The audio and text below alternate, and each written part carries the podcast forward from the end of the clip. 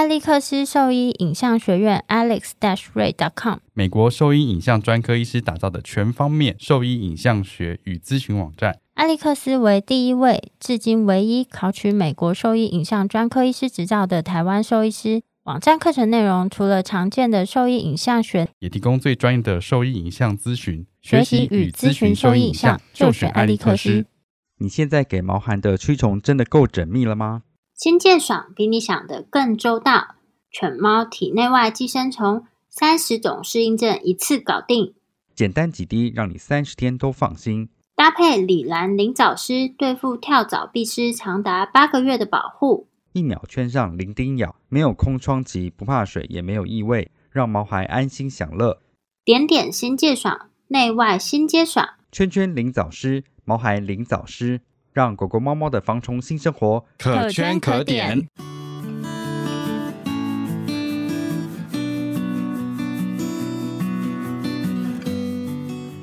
你现在收听的是 Wonder Vet Talk 超级好兽医的闲聊时间，我是兽医师林哲伟 Steven，我是兽医师肖慧珍，在这边我们会用轻松谈论的方式，带给大家一些简单而正确的小动物相关资讯，也会和大家分享一下兽医师日常发生的有趣事情。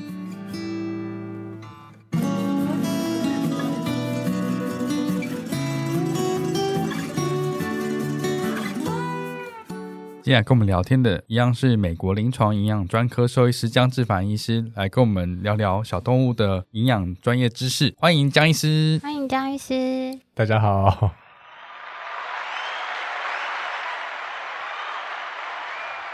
嗯，好好，跟上次比起来，今天人比较少一点。今天的那个场地受限，不好意思，不能让太多人进来听。我们两个都穿上外套了，你还穿着一个短袖，可以吗？我刚刚中间真的假的？我超好的，我刚刚中间整个都冷到快要脑袋都不运作了。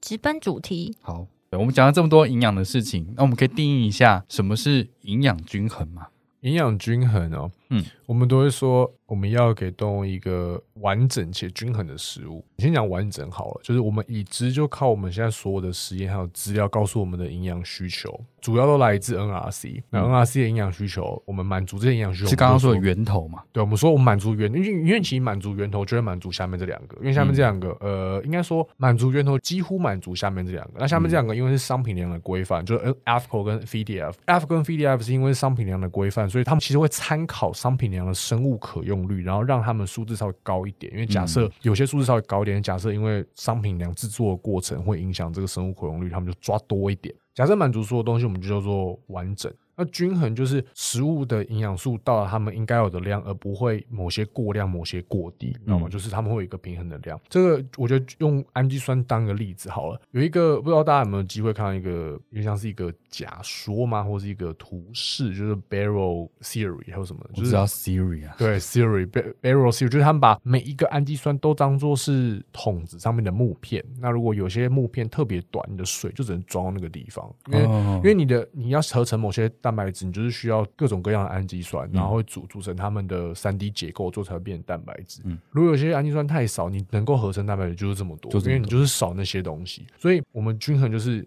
该有的东西都有，然后也满足一定的比例。我觉得应该是这样。那问题就回到完整，什么是完整？我们知道那些账面上的数字，可是到底那数字有多真实？所以，NRC 这本书。狗猫营养 NRC 最新版是二零零六年，他们好像他们好像没有，他们好像他们他们好像没有，他们好像没有，哇塞，他们好像他们好像没有想要再我，因为他们想要，可是因为这个过程是有点复杂，因为他们那本书其实基本上就是一个整本的 review，就是他们会把他们二零零六年出的那版，他们就把以前所有的 data，然后 review 变一本书，然后建立这个规则跟数字。那理论上这数字其实不会有太大的变化，可是其实我们已经有看到一些问题，比如说零。我们是不是应该把磷的摄取设一个上限？比如说铜，我们是不是要把铜的摄取设一个上限？比如说牛磺酸到底应该是不是狗必须氨基酸？就是我们看到很多很多这些这些的事情，就最近我们都很多发生，所以其实世界是有变，但是资料可能赶不上这个收集的过程。然后还有就是，你知道这种活动的话，都是搜寻一堆科学家，然后做个 committee，然后最后也没有付钱，然后让他们做这件事情，就是很累。通常说这种都是这样嘛，所以可能就意愿可能比较没那么高。但是有很多新的资讯，其实它其实应该要被 update。所以 NRC 是一个我们已知的，我只能说，我们不能说就这就是死硬的贴着这个需求就是我们的目标，因为它是一个我们已知的最靠近真理的一个东西。但到底是不是真理，其实我们不知道。另外一个问题是，有点像圣经这样，算是我们的圣经，但是它到底多神圣，就我们不认真。已经过 十六年了，所以没有人挑战它。是是是，那这个里面的东西，还有一个很重要的问题是，很多营养素，我们我们不可能每一个人都把每一个营养素做透彻。那有一个最重要的实验设计，就是这种梯度的实验，就是我们假设动物需要某个营养素的某一个量，然后我们给另外一个实验组少百分之多少，然后多百分之多少，或者再更多百分之多少，这是一个阶梯状的情况，然后看。在哪一个程度会出现这些营养缺乏的症状？那 NRC 有很多实验是用这样的梯度去做的，然后所以我们可以完全因为内插法完全找到那个点，那我们就是抓那个点之后，可能多给一点这个 safe margin，就是我们可以有一个有一点空间空间可以让我们对对，嗯所以这样的数字，那这是 NRC 里面很多实验的方法，然后里面有些研究方法也有点过时了，可是它就是靠那个方法来撑起这些研究。其中一个氨基酸的需求是很很多 NRC 氨基酸的需求是从成长期的动物来测定的，然后所以成年期是不是也需要这么多？所以哦你知道这这是有一些不是那么稳固的基础，但是我们有了基础。所以你说你要定义完整的均衡，其实有一点困难，因为他没有办法完全知道到底他们需要多少。所以是只能尽量接近。对，尽量接近。但是我们尽量接近就是一个很重要的事情，因为这些是健康动物的需求。如果生病的动物也许需要更多，但是我们至少要满足这个最低需求，我们才知道到底需要多少。所以就是一个我们知道有一个地方我们可以依归。它是所有营养均衡的依据。对，简单的说就是这样，嗯就是完整的营养的依据，就是通常都是在讲这件事情。所以偏离太多的话，就会定义成营养不良吗？呃，偏离太多的话，就是这个食物就会营养失衡，失或者衡不不均衡，然后不完整。那但是是食物本身嘛，那如果你有其他的补充品，它也许可以被改变。我觉得一个很有趣的例子就是，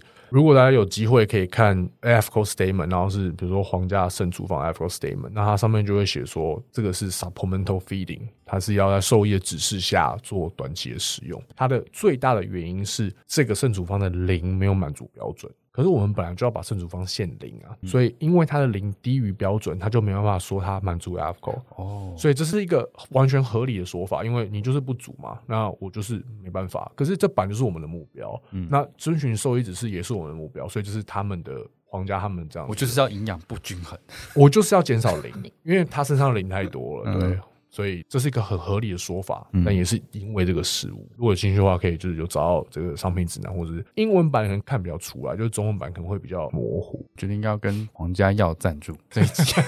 真的。就突然提了一下，就是举例啦。如果要到我在里面多加几次他的名字。那这个就回到，就是昨天晚上我们还在讨论一个话题，就是说，嗯、是不是有，就是我们昨天有聊到关于就是动物的胰脏炎这件事情，对然后就会有一些建议是说，得过胰脏炎的动物，它的终身就必须吃胰脏炎处方食品。那有什么疾病是真的有需要到这种终身吃特定的处方食品吗？嗯、先讲胰脏炎好了，先不要讲什么其他疾病。胰脏炎终身吃胰脏处方，所以听起来就是狗的胰脏炎是不是要终身吃低脂的讲这种概念？对好对对对，那 呃更精确讲就是对，这样。那我觉得要是看胰脏炎的原因，那如果它是一个很急性胰脏炎，就是吃一个正常的商品量，然后突然吃了鸡排，然后胰脏炎，我觉得就是那个因素如果可以被移除，症状可以被控制，它可以其实回去吃啊原来的东西，因为你可以想象它它的原因就是成因就是那一次鸡排嘛。那如果它这个慢性，就是反复发生胰脏炎，那当然就是你要去找出一个它可以忍受的脂肪摄取，低脂当然是比较有机会安全，可是就是不要忘记，就是胰脏炎有很多成因，不是只有脂肪让脂肪可以让它比较稳定一点，那可能是一个选项，可能是就是如果你你要 play safe 的话，就是你是兽医 play safe，你想要不要有这个风险，那你可能就是给它吃低。可是这边就讲到那个定义嘛，就是说你定义的低脂，好，这是一个很好的问题，就是嗯。低脂就是账面上的定义都是说百分之二十以下的脂肪，百分之二十以下的热量来自脂肪，嗯。这是定义。可是这定义其实很松散，而且其实没有办法很确实，因为如果一个动物它一直都在吃百分之二十以下的脂肪，那百分之二十以下还算低脂吗？嗯，对，所以对我来说，低脂是一个比较的概念，对。对相对的概念，就是我把它我比较聪明，它比较笨这样子。对，比如说他一直在吃商品啊，商品啊大概都是百分之三十的热量来自脂肪，大概、大概以狗来说，如果吃了鸡排那一天的脂肪摄取可能突然变百分之八十，那如果你把这个鸡排移除了，它回到百分之三十，其实也是百分之也是低低啊，对啊，那你未必要把它变百分之十六或百分之二十，未必，因为它你可以控制。可是如果他一直都在吃一个相对低的东西，那是不是你又要再往下扣？所以，如果他今天吃了定义为低脂的饮食，还是有胰脏炎或者慢性胰脏炎发生的情况，它其实会变成需要去做像我们刚刚讲的鲜食的食谱吗？我觉得胰脏炎，因为胰脏炎原因比较复杂，所以嗯你可能要排除其他原因，但是脂肪当然是一个选项啦。嗯但是我觉得对我来说，像那种要追求更低脂的，就可比较像是就是呃就脂 POE，PLE 对嗯 protein losing enteropathy 蛋白流失肠病。嗯，蛋白流失性肠，对啊，啊，蛋白流失，蛋白流失肠。那这个问题就是低脂是一个很重要的概念。商品粮里面最低脂的东西，大概极限就是百分之十六，这是嗯最低的商品粮脂肪。要比那更低，只能用鲜食。那鲜食我食谱我做过最低的脂肪大概是百分之八到百分之十，在那个情况下，其实我已经我的必需脂肪酸其实已经有点到边缘了，已经几乎是要没办法满足那必需脂肪酸的需求。嗯那当然还是跟你的用的原料有关啦。可就是如果像这样子的话，你有点像是牺牲，像你就这样就是牺牲鱼油，你就不可能在里面加鱼油了。然后你在里面你要牺牲这个必需脂肪酸的边缘，然后来去完全压制这个脂肪含量。所以营养素的是有边界的，是你你不能低于那条线。那这件事在蛋白质特别明显，因为蛋白质是一个在身体不太会储存的东西，所以你就是要得到你应该要得的量。那如果你没有的话，你就消耗你的身体这些骨骼肌，那些你不应该去消耗的东西。那蛋白质低点，大概以狗来说，大概就是百分之十二的脂肪来自蛋白质，那以猫大概是百分之二十三、二十四。这两个东西就是一样，就是从 NRC 来的，就是从这些数字推论出来，就是成年犬猫最低点大概是这样。不能再比这个更低，比这个更低，你很容易很多必须氨基酸就不会满足，所以这就是底线。所以蛋白尿我不可能比这个更低去控制蛋白尿，就是它就是要用药了。那百分之十二、百分之二十三也差不多是肾处方的线，嗯肾处方是最低蛋白质的食物，哦，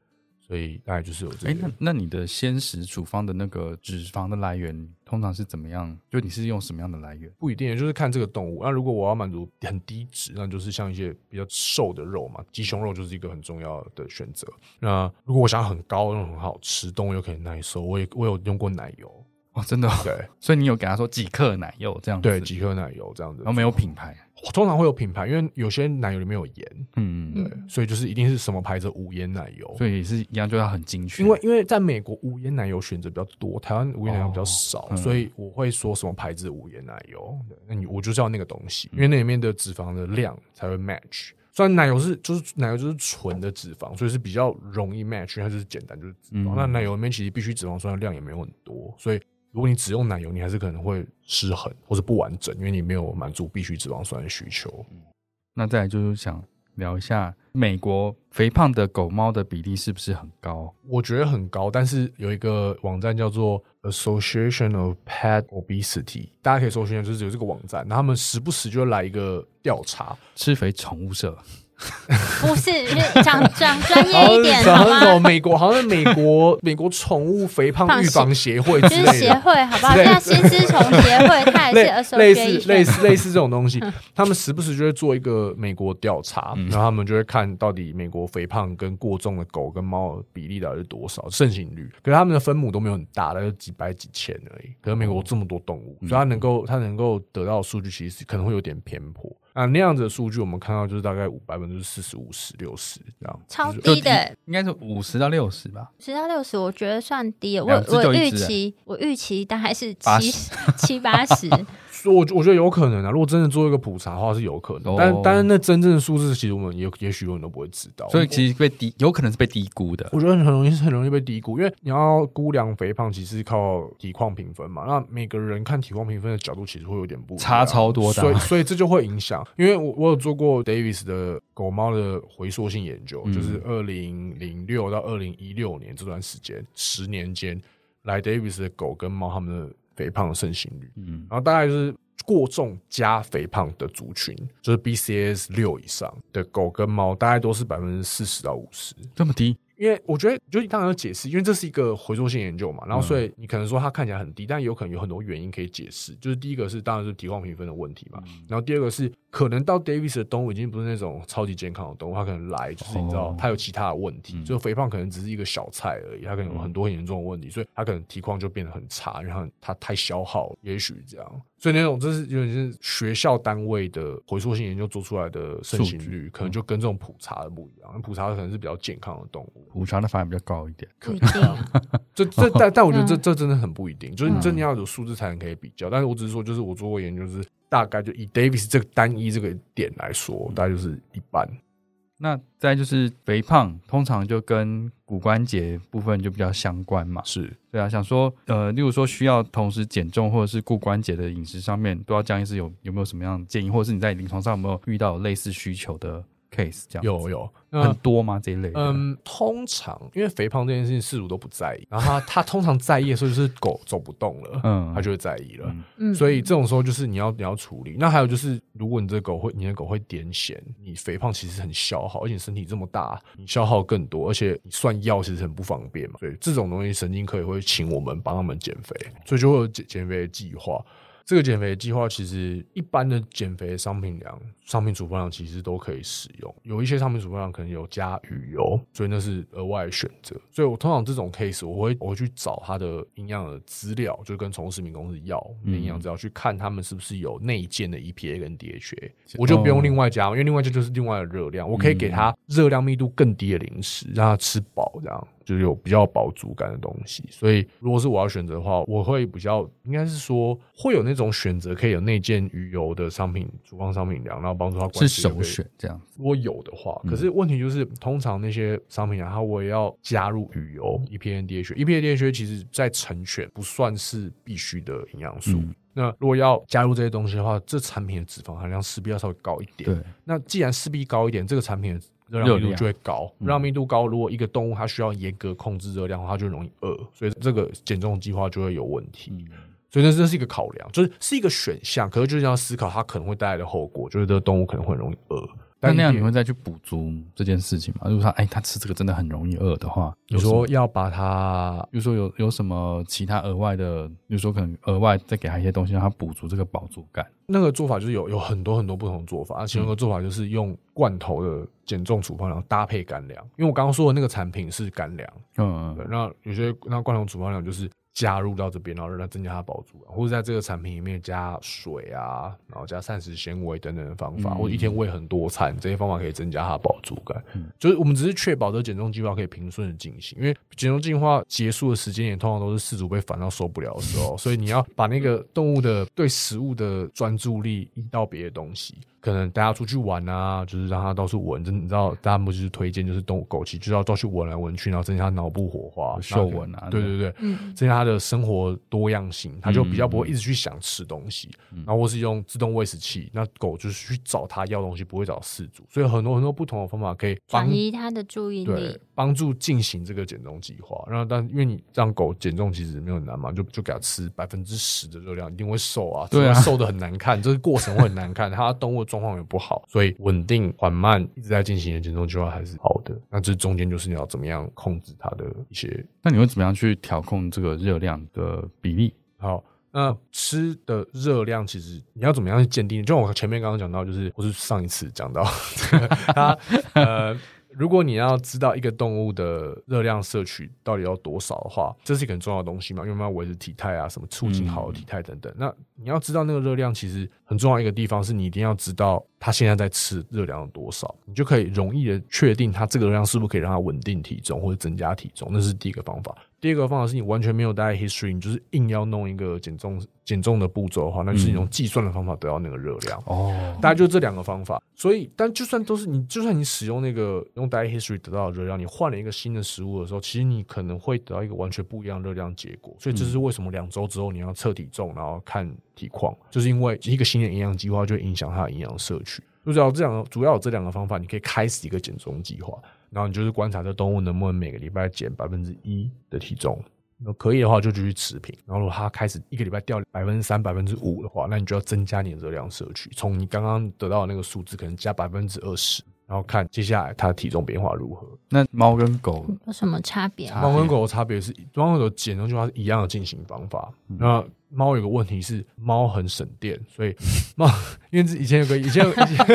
猫猫只要胖过就很难回去，哦所以一定要预防猫一定要预防，因为以前有个研究就是 预防胜于治疗。预防，这是很这是非常重要，就是猫的减猫的肥胖是非常需要预防，非常一定要预防，尽其所能预防。然后，因为以前有个研究是有一群猫，大概 BCS 五六左右，然后那是实验室的猫，研究人员把它们喂胖，喂到八九七或八九这样，然后。这样他们减重，然后他们维持这个体态的热量比曾经变胖之前来的少。他们只要这么少就可以维持这样，所以他们只要多吃，他们只要吃跟原来一样，就会往就会变胖了。所以他们真的是符合吸空气都会胖了。对，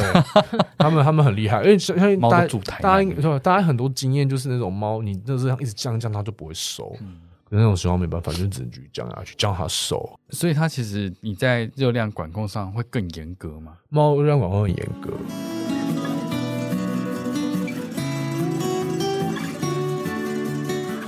I am a board certified veterinary nutritionist, Zhang Zifan. The channel you are listening now is Wonder Vet Talk, Super Good Vet Chatting Time, the most professional small animal knowledge podcast channel. 听起来很不 professional。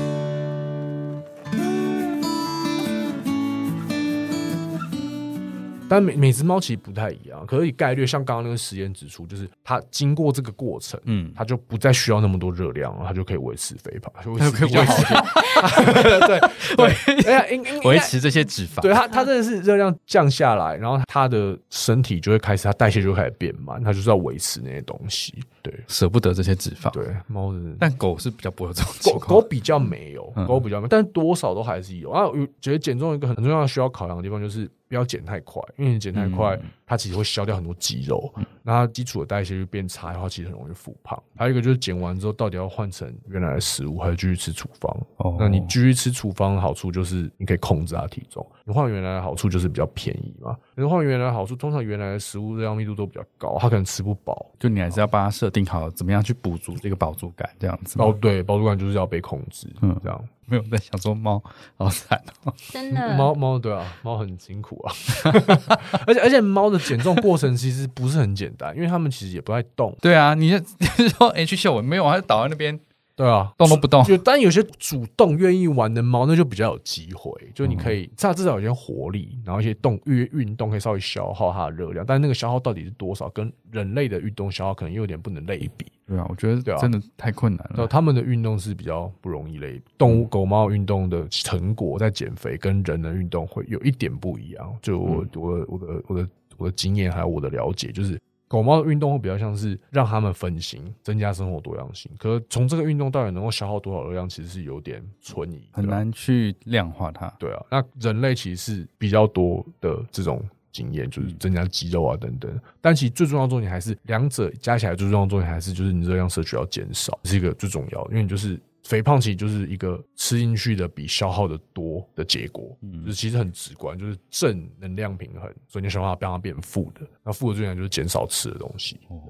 这样子表示你它的饮食的部分你要完全掌控。可是很多时候他们处方粮的饮食，他又给了其他东西，应该很常发生这种情况吧？常发所以会不会就是有那种你减肥越减越肥的情况？我还没有遇过越减越肥，我遇过是减不下去。就是维持而已。对，那对那那那那个种你会让他就是，哎，你你现在就给我住院一个月，没不会 因为他们其实健康的动物，他们其实相对健康，应该不用到 没有，就是你住院，我才有办法完全掌控你的饮食。我听过一个是一个故事，是有一个欧洲的医师，然后他开一个减肥门诊，然后他他是内科欧洲内科医学会，然后他开一个减肥门诊，所以他做很多减肥的病患，然后遇过一个是。有一只狗，它就是减肥，然后它热量，它开始有减，但是它到个地方就卡住，而且怎么样都降不下，就是它它的主要热量摄取怎么减，它就是不会减下来，他就觉得很奇怪，然后就开始就是再仔细地问一下这个饲主，他平常的喂它的过程都怎么样，嗯，原来这只狗有一个吃饭仪式，就是干粮在碗里面，上面一定要磨气死，它狗才会吃，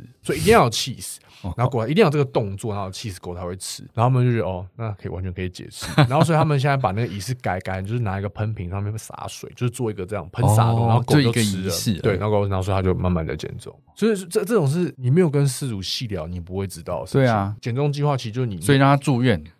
你 你我我我觉得我觉得可能，如果如果是就是真的很一定硬要的话，我觉得。住院这件事情可以厘清很多问题，对啊你知道完全控制环境，然后到底会发生什么事，但是有点不实在，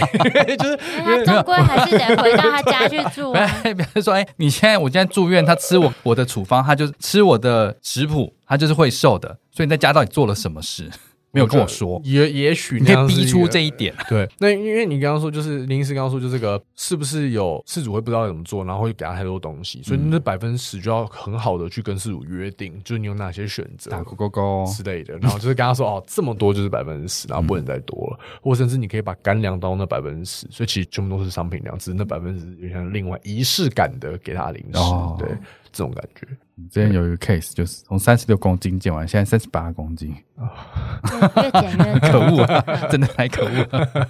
而且，哦我刚刚提到就是猫的减重，我觉得猫减重除了那个你说它是一个很省电的动物以外，就我觉得另外还有一个是，通常就是养猫的家长，他们都不是单猫，都是多猫。。对，嗯然后多猫家庭在饮食上控制相对又更困难一点。那如果将来是遇到类似，比如说需要饮食控制的这种多猫家庭的猫咪，有什么特别不一样的建议吗？或是有什么跟我们平常处置就是相对比较少见的做法？我觉得有一个蛮简单的，就是我家里有那种高高低低的环境，那通常比较胖的猫比较没办法跳那么高，所以你可以把你低估胖子，通常通常，那这是一个选择。那另外一个选择是那种叫 Q Q R code 的喂食器，哦，这个是它你说那个对扫一下才会有。对之类。然后还有就是另外第三个选择是，当然最简单就是把它们分开吃嘛。那嗯如果不行的话，就是做一些障碍，给一些胖猫障碍，像除了高往上跳以外，还有一个就是洞口大像小，对对，把它们过滤像过筛一样，就太大 过不去，就是大极尽可能羞辱他。大大概就是这些选择。那如果要让所有的猫吃减重食物，其实不会是一个很严重的问题，因为所有的减重食物，你大家可能是要自己再稍微看一下数字或者是资料，但是所有减重食物，就我看到的所有减重食物，他们的 AFCO 都是适合 adult maintenance，、所以它可以长期吃。所以一般的成猫也可以吃。那如果只是伤荷包，当然，因为你是要买很多，然后所以你要你要你减重，你吃少一点。不是我所谓伤荷包是伤人的荷，包因为。处方粮会比较贵一点啊，所以嗯他们可以都吃这些东西。那可是会有个问题，就是因为减重处方它的目标是稀释热量浓度，嗯然后会很体积会很大，然后热量没那么多，所以有一些可能家里有一些猫它已经比较瘦，它可能吃了就会体重会一直也会掉，它可能会上不去，一下就吃饱，吃不了太多。所以这有不同的考量。多猫，我自己觉得多猫其实猫它们其实有点辛苦，因为太多猫了，因为猫自己都独来独往的，不管是饲主要管理，或是猫之间的相处。当然，就有些从小在一起的猫其实蛮好的，所以所以刚刚其实，所以最简单就是放高。就就放在一个很高的地方，就是胖猫不容易上去，就有些 gap，然后他们很难跳那种物理性的区隔它们。所以你放，哎，它爬走爬上去，为了吃，为了吃，有可能运动量变大。也许吧。那吃一次不知道怎么下来，又跳下来，然后手就骨折，或者韧带受伤。胖子好辛苦对。那有遇过 case 像这样减肥，他不希望吃处方粮，希望说他想要做鲜食给他的这一种吗？我遇过。那先是减肥有一个很麻烦的问题，就是因为你你在中间可能要调整热量，然后你可能要你会让本来就是我可能设定好一些比较容易测量的数字，然后变成那种百分比的那些数字，就是这个过程是不是很轻松的？所以我觉得这是一个问题。那先实有一个问题是，通常它都比较好吃，对狗来说，然后嗯通常它热量密度都比较，就它很容易消化嘛，所以很快就过了。所以它比较容易饿。它可能会比较容易饿。它不像干粮可以一天给很多次，因为如果你先食一天要给很多次，你就要一天很多次都要在狗旁边，嗯，不是每个人都有那时间。所以鲜食是一个选择，可是它很麻烦。如果要出减重的话，我们之前有主人，他就是为了补足这个饱足感嘛，他给小黄瓜就多要当零食这样哦，我那是可以的。就是零，如果你如果你刚零食的意思，鲜食的意思是零食拿来一些蔬菜水果是可以，我是我我会这么做，我会这么做。哦那像小黄瓜、节瓜、苹果、莴苣、苹果吗高丽菜、苹果切苹果嘛？对切片苹果，可那不是糖分很高吗？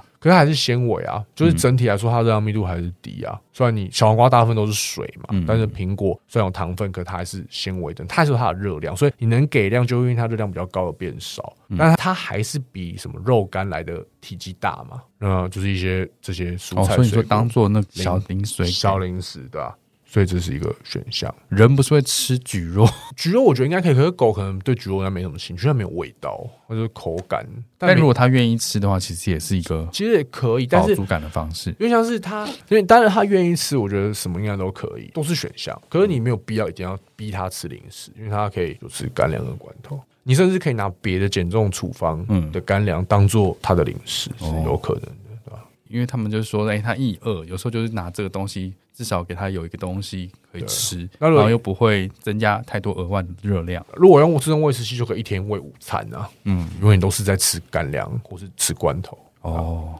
我觉得那是一个选择。我我有一个疑问啦，像在刚刚讲吃商品粮好了，对，然后台湾的很多主人非常喜欢吃营养补充品，不是啊、哦给他的动物吃营养补充品，主饲主说明自己有吃，也是他可能就 二十罐这样子。，对，那我的想法是，如果他这样子需要额外补充的话，是不是可以选到一个比较符合他需求的商品粮？对这样吃就够了。然后像这样子的商品粮跟额外补充有什么差别吗？好，那我觉得营养补充品最大的差最大几个类型就是那种营养素的补充品，嗯或是那种保养型的补充品。嗯大概大家可以看到这种两，大概这两类。那营养素就是在鲜食是必要的，嗯呃，但就算是鲜食必要。我一个食谱补充品，我也不会超过五个，嗯然后，就是就这样。太多有个很严重的问题，就是你有时候会忘记，或是会搞错，对不对？那有你多一定会乱，乱就会错，对不对？这就是这就是一个考量。那另外一个考量是，营养补充品之间其实会交互作用，它们不是独立呃惰性，它们不是惰性的物质，嗯它们说互相影响，会让别人比较离子化，让自己比较被还原，然后等等，它们的生物可能率就会改变。所以这个细节就是会让营养补充品越多，越容易越失控。如果是使用一个完整且均衡的商品量。你不需要那些营养素的补充品，嗯，营养素。那保养型的补充品，其实有些它的效果，我们先不一定有，嗯或是没有。那但是总体来说，如果吃个完整且均衡的商品粮，其实动物是不需要营养补充品的，不需要补充品的，除非你有特别针对想要某些东西想要做保养，比如说关节啊之类的，让你觉得你你觉得这个很有效，你想要使用，我觉得那可能是额外的东西。但是回到就是营养补充品这个考量，我们刚刚这两类嘛，那保养型的呢？保养型选择保养型补充品的时候，有两种考量，一个是安全性，一个是有效性。嗯，一个产品如果它很安全，比如说 Q10，Q10 有做呃一些毒物学的研究，它有长期使用用几百倍的剂量，狗看起来是没有怎么样，账面上看起来就是一个相对安全的东西。然后再来就是有效性，那它到底有没有效呢？就是有效性就比较难证明，因为你要各种不同的临床研究或是这个 randomized trial，然后你才能知道它到底有没有效。所以这是一个比较难、比较严谨、比较难证明的东西。一个安全的东西不知道有没有效，最糟的状况就是浪费钱，大概就这样。那你就吃，那就是吃心啊，可可能可能顶多就是这样吧。因为营养品真的是没有什么规范，对，完全就只能靠这些比较无法炼钢方法去找这些资料。我觉得一个其中比较注意，像刚刚林医师说这个十几二十罐，除了交互作用以外，营养补充品某些草药类的营养补充品其实会影响细胞色素的活性 （cytochrome） 的活性。哦那这个东西被影响，其实会影响药物的代谢，因为药物代谢就是靠这个这个酵素嘛，甚至会影响化疗药的活性，因为很多化疗药进到身体其实是 pro drug 或者 pre drug，然后它经过这个 cytochrome 代谢之后，它才会真正成为药，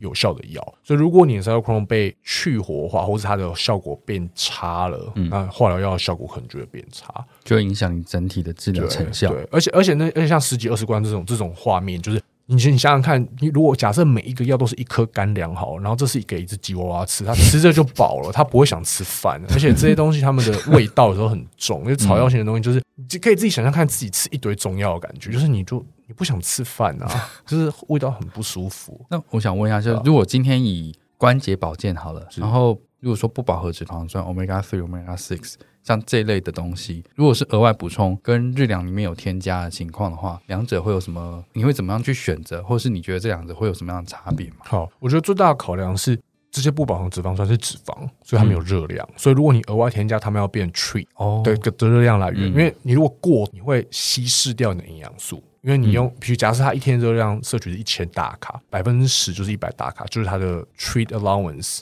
那就是叫什么？呃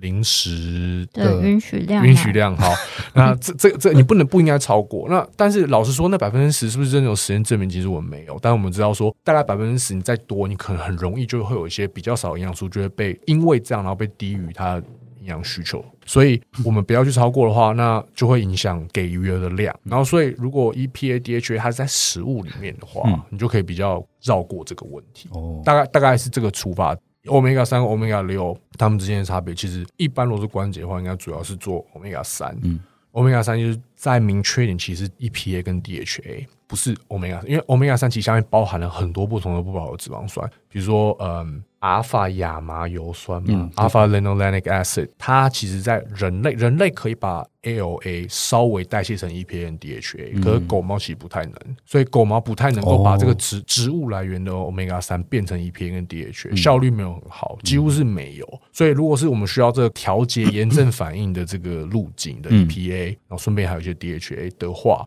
就是直接补充 DHA 跟 EPA，比较直接是选择。哦对，，OK，那它的来源就是动物性的来源，那就是深海鱼油或是藻油这些东西。藻油，对，藻油就是嗯藻是藻类的藻，对藻类的藻 algal oil，它是因为其因为其实鱼类身上会有这么多 EPA、DHA，就是因为它吃藻类，然后得到这些东西，所以它是累积生态累积，然后得到这么多 EPA、DHA。藻油是一个选择，那藻油要注意的就是藻油的来源，就是它的藻类是怎么来，因为其实有些藻类它们带有这些 EPA、DHA，但它们有可能带有一些具有肝毒性的物质，就是藻类的问题。所以那就跟这个 supplement 公司它对产品的控管还有毒物的分析很有关系。所以就跟食品一样，就你要去联络公司，然后去找它的资料。所以你那边是有，就是说补充 EPA、DHA，它是有这个商品化的东西吗？藻油，藻油有，然后有一体化、胶囊化的 EPA、DHA 鱼油都有。这市面上其实很多，每个人都每个人选择，所以我就不特别说我用什么，就我就不讲了。那反正就这些东西，一个很重要的选择就是你要选择一个例价比较好的，比如说它每次是有你可以讲，我把它逼掉就好。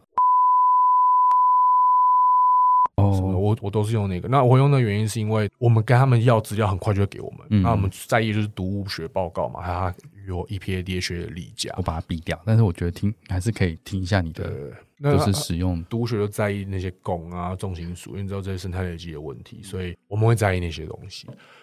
但是老实说，一定要说什么就是非常绝对性的研究告诉我们 EPA、DHA 就是有用，我觉得其实有一点难，因为现在很多 EPA 跟 DHA 的研究有几个问题，就是都是一些以前的研究。那他们有个问题是，他们以前在看 EPA 的时候是把 ALA 一起加进去算的。所以到底多少其实不知道。还有一些研究是他用的东西是复合型的产品，就是他比如说他要用 EPN DHA 控制肾脏病，然后他有一个他用一个肾脏处方里面加 EPN DHA，所以到底是 EPA、DHA 有还是那些肾脏处方的特质有用，嗯所以你就不知道。所以很多营养的研究都会有这种问题。那营养研究其实不是很好做，因为你真的要很很多都是复方啊，就很难单方这样子，很难很难。那嗯最近有一批研究，我觉得还蛮不错，是他们来做磷跟肾脏病。那他们是真的观测到，就是高量的磷在猫的食物里面，大概两到三个月可以让猫产生肾脏病。猫本来正常的，然后因为高量的磷，然后造成它们的肾脏病。它们身上真的有结晶，然后它们缺乏症下降，就是它们真的变，而且那是不可逆的，就它们就这样了。所以食物中极高的磷，那但是这篇研究还有其他细节，然后每个研究也都有缺陷，所以就是各位手是有机会可以找出来看。就是最近营养跟肾脏之间很热门的话题就是呃磷。那那这个什么样是属于高龄的食物啊？呃，我有点忘记那个那篇研究的磷的数字了。那三克每千卡嘛，那篇研究用的就是一个是一个偏高的，但是有可能在一般猫的商品量出现的数字。但当然，这个研究有一个很大的缺陷，就是实验室的猫，然后不是每只猫都跟它们体质一样，说不定其他猫不会这样。可是这个磷跟肾脏病的事情，其实在人医也有在看，就人医他们也在，也是他们比较旧的话题，但就是他们以前就有看过，就是高的饮食中的磷摄取其实会促进肾脏病跟心血管疾病。他们讲的磷就是特别就是这个无机的磷，就是一些无机盐类，然后很容易溶于水，然后就很容易进到你的身体里面，很容易进到系统里面的磷。就是一个营养素的研究啊，如果是单纯只看这个营养素会发生的事情。说到磷，想问一下关于钙磷比这件事情，对，就是在很多自己自制食物的，不管是家长或者是推荐家长建议自制食物的这些饮食配方里面啊，大家比较常会想到说，哦，你都长期吃自己的这个只吃肉啊，或者只吃自己自制的这些鲜食食谱，比较容易会有就是钙磷不平衡的问题，所以他们就会额外再添加，比如说钙粉啊等等之类的，或是他们就说可以这样吃没问题，你就是定期去验他的血钙。这个这件事情它到底有什么样的漏洞，或是要怎么样去检视它？好，有两个最大的漏洞。第一个就是验血钙这件事，其实没办法描述动物体、体内钙的量，因为就像一个动物，我们有也有看过，就是完全吃肉的小猫，它只吃肉，然后。它已经全部都是 ring stick fracture，就是它都是它完全没有成，它的它的 cortical bone 完全没有发育，就是整个是软的。可它的血钙是正常，因为血钙是很重要，是维持细胞电位还有细胞信号的东西，所以一定要正常。所以它身体耗尽全身的力量，把所有骨头里面钙要拿出来用，才会通通拿出来，对，才会变成这样。所以它的钙其实是可以被血钙其实可以被维持，所以这就是这是一个营养很重要的盲点，因为很多营养素是没办法靠检验验出来的，缺乏与否是没办法靠检验验出来，钙就是其中一个。加了钙粉这件事是不是可以解决这个问题？的确有可能，因为它可能额外加钙的话，就是可以得到它应该有钙。可是那个钙粉生物可用率还有那个钙粉的成分是如何，就是有个很大的问题：是骨粉、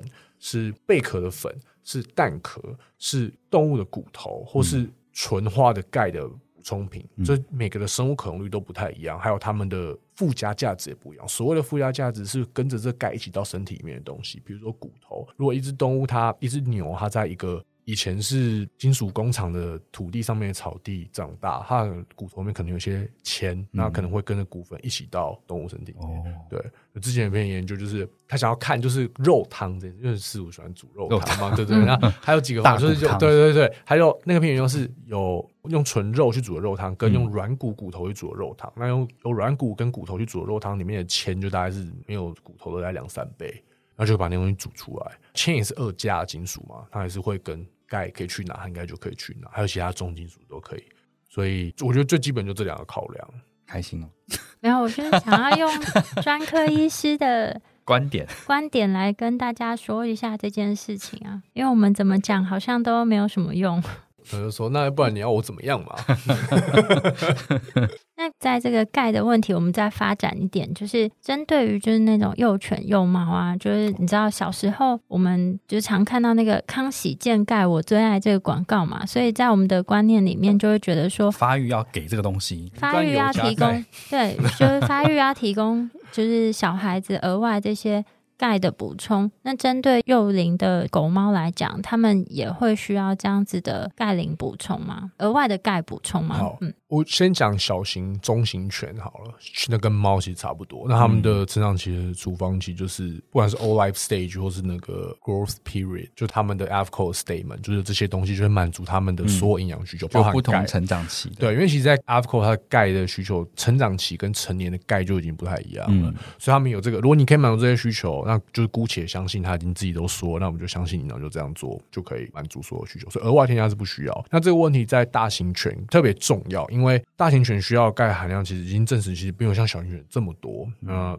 他们所以在这 ethical statement 它的成长期，他会写就是包含。大于六十磅体重，我忘记那个数字，就包含大型犬的成长，也是可以，这个食物也可以满足大型犬成长的需求。那大型犬其实有一个很大的问题，就是有些人可能会加很多钙给他们，想让他们骨头长得比较好啊，然后或是让他们吃的比较好。可是大家都知道，那样就是一个会触发他们的这个成长期的骨病。成长期骨病其实有个很重要的面向是。过高的钙，其实过高的钙其实会影响这个视骨细胞的作用，然后它可能会让钙的骨头的这个营养孔变得比较狭窄，因为它骨头发育太好，然后会影响这个血液灌流骨骼给予营养的能力，所以其实会影响他们骨病的发生。所以在食物外添加额外的钙，其实是不是很建议？不行的，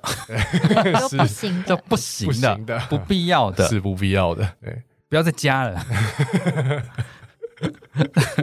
我觉得，我觉得这就跟这就是附件或是那些骨灰，就是很重要。哦他们对啊，其实到今时今日都还可以听到这样子的建议，在。建议？就是那个买了狗啊，然后就他们说，哎，每天要给他一 一汤匙，一汤一茶匙，一汤匙。是多大的汤匙呢？不知道，他就是就给他一个汤匙啊，他给他一个汤匙，让他自己回去咬啊，钙粉之类的。有点可怕，到今时今日都还有这种。而且他们因为就是这个骨病，他们之后他们生活品质就变糟，因为他们像马一样啊，就是他们那个哦，是吗？我的意思就是这么大，然后你骨头发育有问题，那你这个你整个生活品质就很糟，因为你的会影响你的整体活动啊。对啊，对啊，觉得营养的话题实在是一聊就是停不下来，不知不觉时间过得超级快。啊我刚以为还四点半，我好多问题还 没问很多完。问题。对啊，可恶，好吧，那就只能希望之后还有机会再邀请对江一因为我起来上我们的节目，因为我们准备了超多内容想要询问，但真的讲时间太久了，对对时间。上来不及。好哦，好，那今天很感谢就是江医师来跟我们再度来跟我们分享关于小动物营养的一些相关知识。那如果说对我们分享内容有兴趣或是有疑问的话，都可以上我们的网站，我们的网址是 triple w 的 wondervet com t w 或是 Google FB 搜寻 wondervet 超级好收益都可以找到我们哦。喜欢我们内容也可以点选我们 Apple Podcast 上连接，请我们喝杯饮料。那今天节目先到这边喽，谢谢江医师，谢谢谢谢大家，谢谢你。